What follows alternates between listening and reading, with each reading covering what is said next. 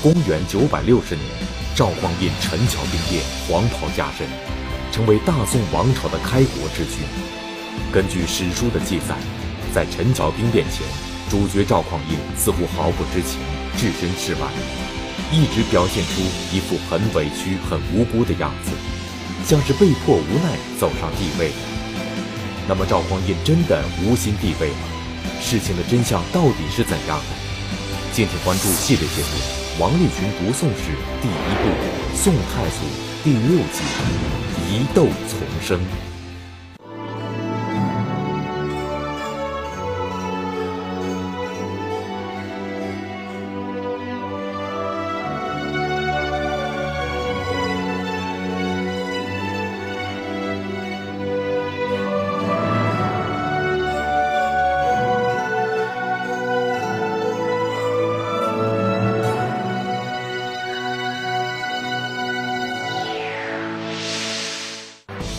九百五十九年六月，周世宗在病重之中仓促安排了后事，规划了后周未来的天下，给他年仅七岁的儿子安排了一个三方辅政的格局，然后无奈的走了。在这个辅政格局中，赵匡胤成为殿前都点检，掌管军事大权。第二年的正月初四，陈桥兵变，赵匡胤从后周的殿前都点检。就变成了大宋的开国之君。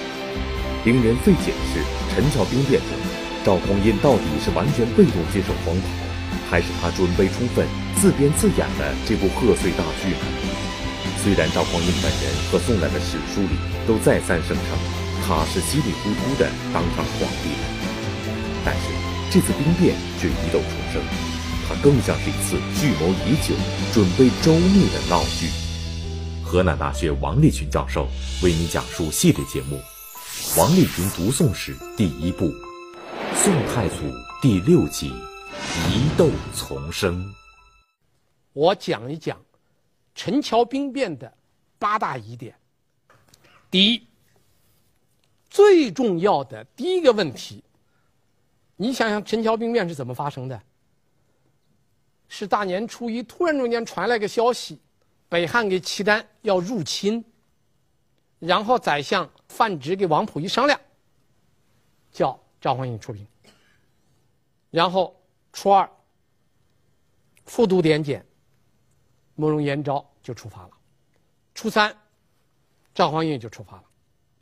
初四，陈桥兵变就就发生，他又回来了，哈哈，到了开封东北四十里的陈桥驿，出去转了一圈。这个给人的感觉不是打仗，好像是拉练，把部队拉出去，练了一下，回来就是皇帝了。初五改的年号，所有的事情办完了。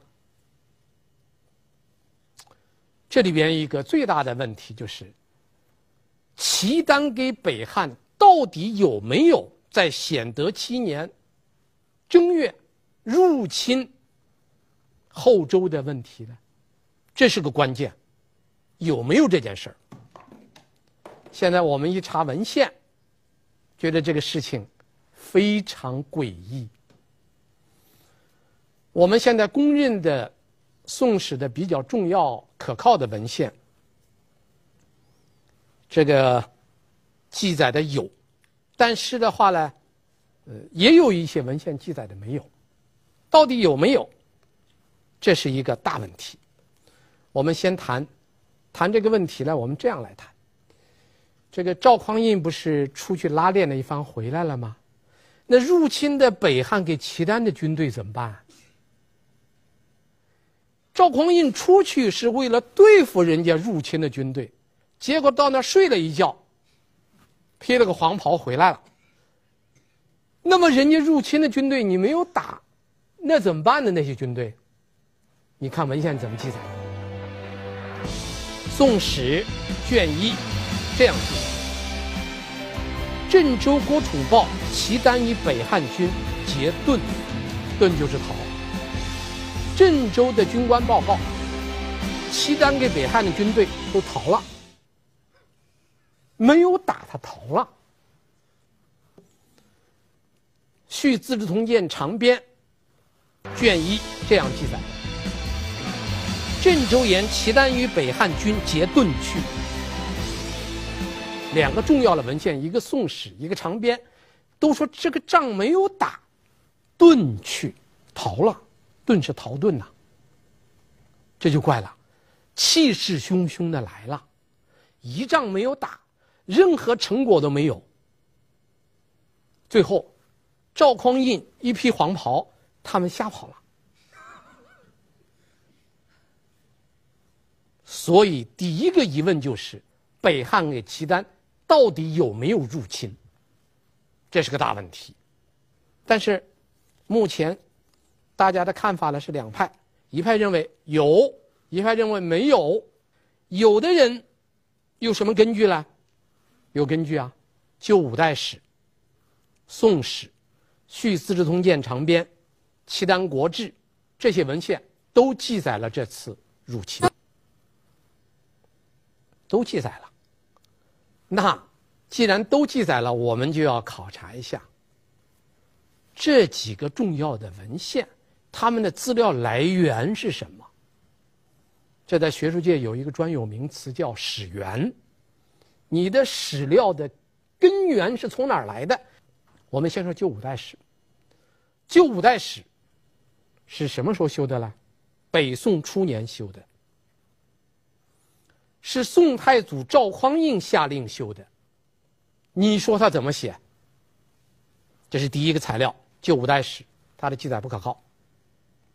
按照赵匡胤自己的说法来修的这个史不可靠。那么《宋史》给《续资治通鉴长编》依据的是什么呢？依据的是《国史》。《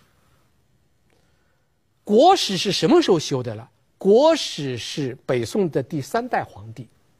太宗之子真宗，那个时候修的，那么国史又是依据了什么呢？国史依据的是太祖实录。太祖就赵匡胤，实录，这个实录呢就很麻烦了。实录又分旧录和新录，你看怎么会有旧录新录呢？因为。赵匡胤一朝的这个历史啊，到他弟弟继位以后，改了两次。他哥死了，他弟弟继位了，宋太宗继位了，然后把他哥那一朝的历史改了两次，找手下的史官来写，写完以后要送给他，他要审，他还要改，改了两遍，到他儿子又改了一下，叫新录。到他儿子修的时候，那些老人，老的老，死的死，过了几十年了，一个当事人都不在了，那不要怎么写怎么写吗？对吧？所以说我们现在看到的这些东西，可靠吗？很难讲，史源有问题。契丹国志呢？契丹国志南宋编的，但是南宋人编契丹国志是根据旧五代史。通鉴、续资治通鉴是根据这些材料写的，而这些材料本身就不太可靠了。那么，根据这些材料编的《契丹国志》可靠吗？不可靠。这就是第一个问题。出兵了没有？哈，有人说这个这个问题有问题。那么辽史是怎么记载的了？汉人写的这个历史不可靠了。辽国辽人写的辽史怎么记载的？辽史可以不忌讳这个事儿。辽史应当说相对来说比较可靠，因为辽史是契丹人写的，他完全不会考虑这个赵匡胤是不是偷人家东西了，他不考虑这个问题啊。辽史的穆宗记记载。在赵匡胤发动陈桥兵变这段时间，辽国出了一个惊天大案，什么大案呢？王子谋反，先是谋反，然后是被发掘，然后是被平定，然后是下狱来审查，然后是审查结束以后祭拜天地，祭拜祖宗，要向老天给老祖宗去汇报这个事儿，忙得一塌糊涂。别说他来出兵打后周了。你给他一块地，叫他来看看，他都说没时间，忙得一塌糊涂，自己还忙不过来了，人家家里出点事儿，管都没管，《辽史》根本没有记载出兵后周的事情，所以后人对这个事情有疑问，那么疑问呢，就判断这是怎么回事呢？就有两种看法，一个说。这肯定是边疆谎报军情了，谎报军情了，但是后来一查不对呀。是从哪儿来的紧急军情呢？是郑州、定州。郑州跟定州的守将不是赵匡胤一派的人，他们不可能配合赵匡胤。你要发动政变，我就得给你报契丹入侵，然后你领兵出来一拉练回去，转一圈四十里地啊。现在从开封到那个陈桥驿只有四十里地。那个地方现在还有一个纪念的碑在那儿立着了，那么就这么四十里地的来回就八十里地，你像这么一个一个场面，根本就没有往北边走，所以人们认为这件事情是不是谎报军情？因为他的守将跟赵匡胤不是一派的，而且这些守将在赵匡胤当了皇帝以后，这些两个守将表现不好，郑州的守将。经常是感念周世宗对他们的恩遇，经常是哭的鼻涕一把泪一把的，哭先代的皇帝，你肯定给老赵不一心的，是吧？定州的守将呢就更糟糕了，定州守将守将后来发动企图谋反的事儿，所以说您说郑州跟定州谎报军情不太可能，但是大家一定要有一个。呃，比较精密的逻辑思维啊。边疆的守将没有谎报军情，不等于说没有其他人谎报军情了。听明白了吧？两个守将不是老赵家一派的人，他们不会配合赵匡胤的兵变，谎报军情，让赵匡胤把军队带出来。但是，赵匡胤有办法从其他途径上闹出一份紧急军情来。这叫什么呢？没有困难，制造困难也要上。你必须制造一个困难呐，制造一个出兵的机会，把军队拉出来。你在京城里不行啊，京城调兵权在韩通手里边，侍卫司又跟殿前司两方是基本上势均力敌，你在京城不好办，把军队带出来就好办了。怎么带兵了？必须要有人报，你不报，那我找人报。所以，现在基本上可以认定，契丹给北汉入侵这件事儿是虚造的、虚构的、假的。人家根本没有出兵，赵匡胤制造了困难，然后再迎难而上，把事情就解决了，是这么回事儿。那就跟着就产生了再一个问题：为什么他要谎报军情啊？很简单。第一，在京城，殿前司给侍卫司兵力相当，他无法发动政变，没有办法，他力量达不到。第二，调军权在韩通手里边，只有外敌入侵，朝廷决定出兵，他才能把军队带出来。一旦军队带出来，就归他控制了。所以，北汉和契丹的入侵就这么样应运而生了，啊，所以赵匡胤也够够聪明的。您现在收看的是《百家讲坛》栏目。根据王立群老师的分析，关于北汉和契丹的入侵，是赵匡胤谎报军情，为自己发动政变创造条件。更让人想不到的是，就连发动政变前的流言和赵匡胤的醉酒都让人生疑。第二个疑问是兵力部署，这个兵力部署也有问题。这兵力部署中间有两个问题。在赵匡胤发动陈桥兵变之前，头一年，就在显德六年，首先派了一个叫韩令坤的人，这个。是韩令坤呢，是赵匡胤的发小，两个人关系非常好。他是侍卫司的，派他先领兵巡边，就是带领军队到河北去了，因为河北对河南影响太大。韩令坤先领兵走了，等到发动政变的时候，又首先派了殿前司的副司令二把手，就是这个慕容彦昭，率领先锋部队到河北的真定去了。这两个人没有参加陈桥兵变，但这两个人控制着整个的河北。这个兵力部署非常有意思。等到后来论功行赏的时候，这两个没有参加政变的人，得到的是最大的实惠。陈桥兵变以后，赵匡胤当皇帝了，殿前司的杜点检他不当了，让给二把手慕容彦昭当了。侍卫司的那个总指挥，原来是李崇进，安排给韩令坤的，是他的从小的发小，一个是他铁哥们儿，一个是他的发小。所以你看那个兵力部署中间，他先安排人到河北去把河北控制住，然后等带军出来的时候，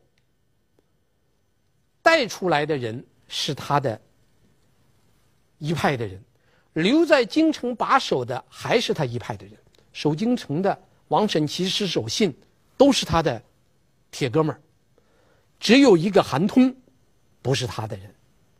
所以我们看兵力部署也有问题。第三个疑点，流言，陈桥兵变之前出现了两股流言，就赵匡胤还没有出兵，京城中间就传出来一个消息，叫什么呢？出师之日，册点检为天子。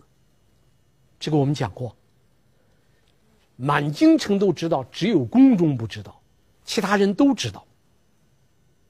这个谣言从何来了？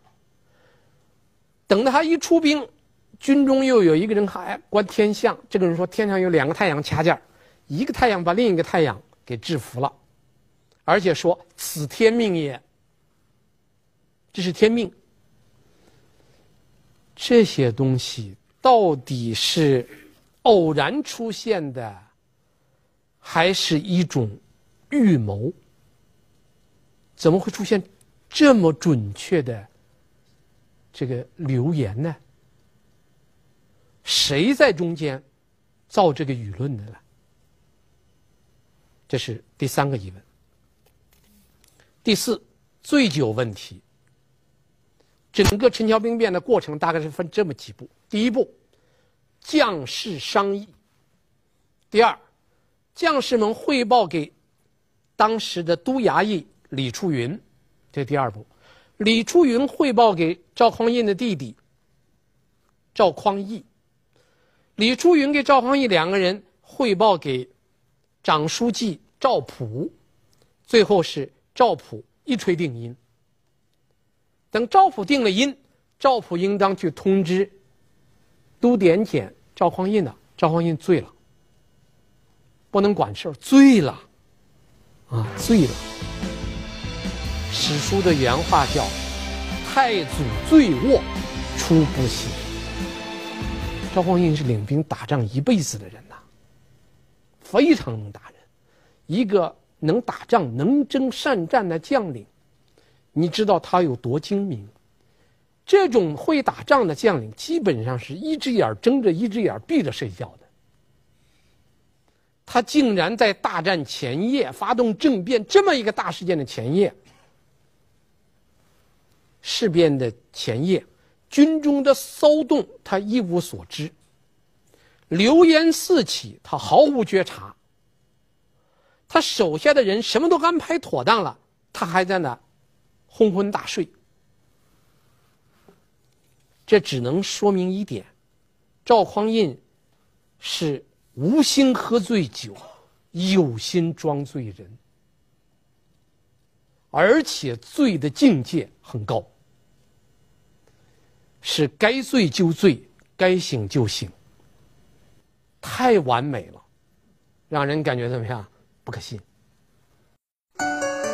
您现在收看的是《百家讲坛》栏目。在赵匡胤陈桥兵变中，最让人想不到的就是登基前，翰林学士程旨考古准备的禅位诏书了。如果说赵匡胤事先没有预谋，为什么陶谷当场会拿出禅位诏书呢？第五大疑点：黄袍和禅位诏书。赵匡胤是第二天早上一醒，等他一醒过来，就发现气氛不对。将士们一拥而上，拿出一件黄袍，稀里哗啦给他穿上了。然后将士们跪下来就喊万岁。这黄袍，当然我们在今天大家不太理解啊。现在你做个黄袍随便穿啊，比如说你在家穿，你到外面穿也没人管你。但是在古代，在帝国制度下，别说黄袍，黄颜色不允许。老百姓私藏，皇帝要给你个黄马褂，那那至高无上的荣耀了。马褂才多大一点面积了，别说你袍子了。所以当年如果别说穿黄袍了，你敢做个藏个黄袍，灭族之罪。赵匡胤竟然在睡着中间，突然中间就冒出了个黄袍。大家相信吗？反正我不信，哈哈哈，反正我不信。所以后来名人有一个叫乐正的名人写了一首诗，写的特有意思，只有四句：仓促陈桥事变时，都知不遇恐难辞。黄袍不是寻常物，谁信军中怄得。当年说黄袍这个东西啊，在仓促之间就出现了黄袍。都知道黄袍不是寻常物，谁会相信在中间就那么拉出来就有一件黄袍呢？这不可能的事情啊！只有一个答案：预先准备好了。假如说预先准备好了黄袍，那么你再装醉，谁也不相信呐。如果预先准备好黄袍再去装醉，那只能说明这是惊天阴谋啊！这是黄袍的问题，还有一个就是禅位诏书。初次发动政变，然后当天就返回。陈桥驿离开封四十里地，大军很快就回来了。回来以后，赵匡胤就集合文武大臣，要举行禅位大典。要举行大典，这个是件大事情啊。结果一直等到下午才把文武百官才凑齐了。凑齐以后，突然发现要举行大典呢，没有写好周公帝、柴宗训的禅位诏书，没有准备好，没有诏书。恰巧就在这个时候，翰林学士承旨陶谷从袖筒里边一掏，掏出来一个诏书。拿起来就念，这个诏书来的太诡异了。如果是黄袍来的蹊跷，诏书就来的诡异。翰林学士承旨是个官名，这个官就是专门给皇帝起草诏书的。陶谷写诏书不奇怪，奇怪的是陶谷怎么知道赵匡胤这个时候需要诏书呢？而且需要的是禅位诏书呢？只有两点：第一，有人提前给陶谷说了，陶谷提前把文章写好了。很少有人出口成章，文不加点，这都是鬼话，很难让人相信的。那么还有一种可能，陶姑猜到了。陶姑要是猜到了，就是知道要发生这政变。知道需要一个禅位诏书，那这个陶谷就太聪明了。这个事儿办的虽然很漂亮，但是也让赵匡胤很难堪。你看赵匡胤头一天出发的时候，给文武大臣们还是一样的，现在一夜过去了，他成了皇上了。你叫这周后周的文武大臣咋看你赵匡胤？而且这个禅位诏书都准备的这么好。就是赵匡胤没有安排。陶谷要是想到这个程度，我觉得赵匡胤也觉得 有一点恶心自己了，太完美了，让人不可相信。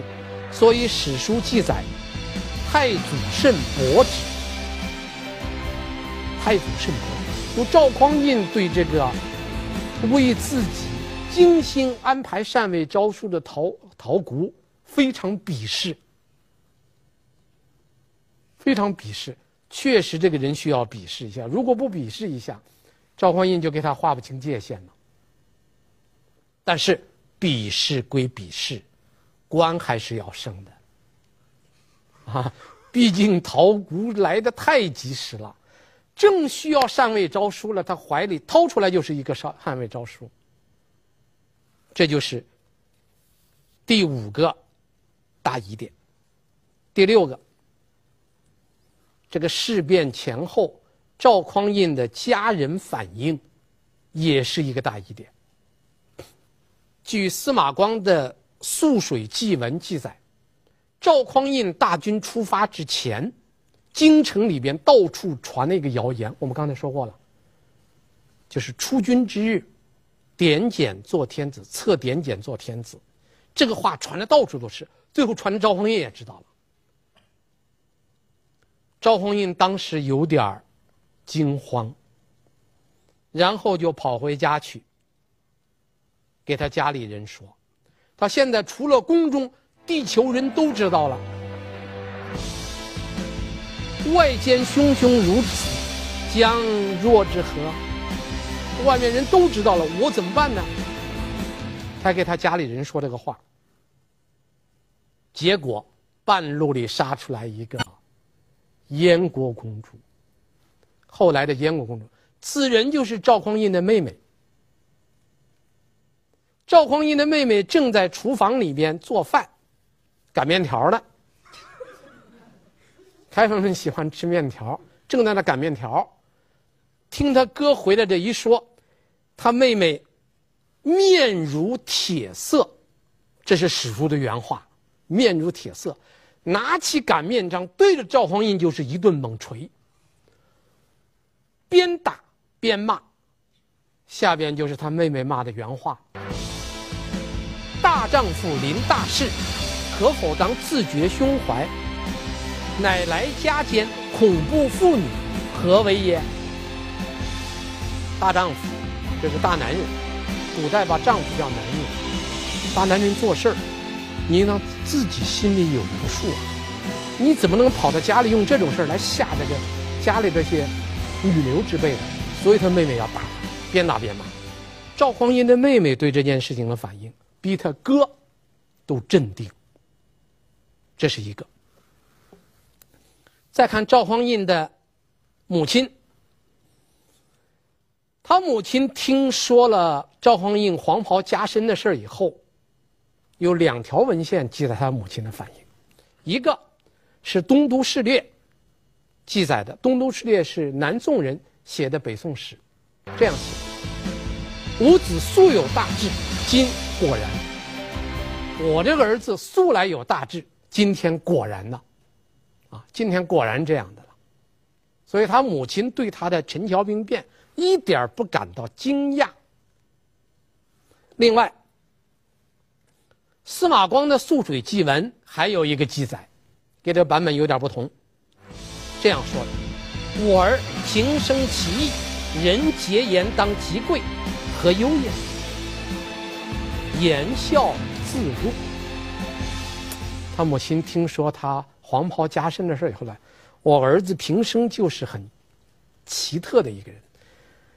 人们都说他能够极贵，这有什么可忧虑的了？谈笑自若。他老娘对赵匡胤的陈桥兵变这个事情，看作是非常正常事情，一点不感到惊讶。这两条记载引发了名人乐正，我们刚才读过乐正的一首诗。乐正又写了一首诗，这诗写的很漂亮。家母素知而有志，他人却道必无心。史官兼载非相武，后世哪知废陶学。这前两句说的最好。家母素知而有志，他人却道必无心。别人都说皇帝没有这个夺位之心，但是他他娘素来知道他有这个志向。这是第六个疑问，这说明赵匡胤家里的上至他母亲，下到他妹妹，都事先知道老赵早晚在外面要闹出点动静来，啊，都知道，家里人都知道，这就怪了。如果赵匡胤像陈桥兵变那么个记载说那样，什么事情都不知道，他家里他妹妹他娘怎么会表现的如此淡定？这是第六个疑问。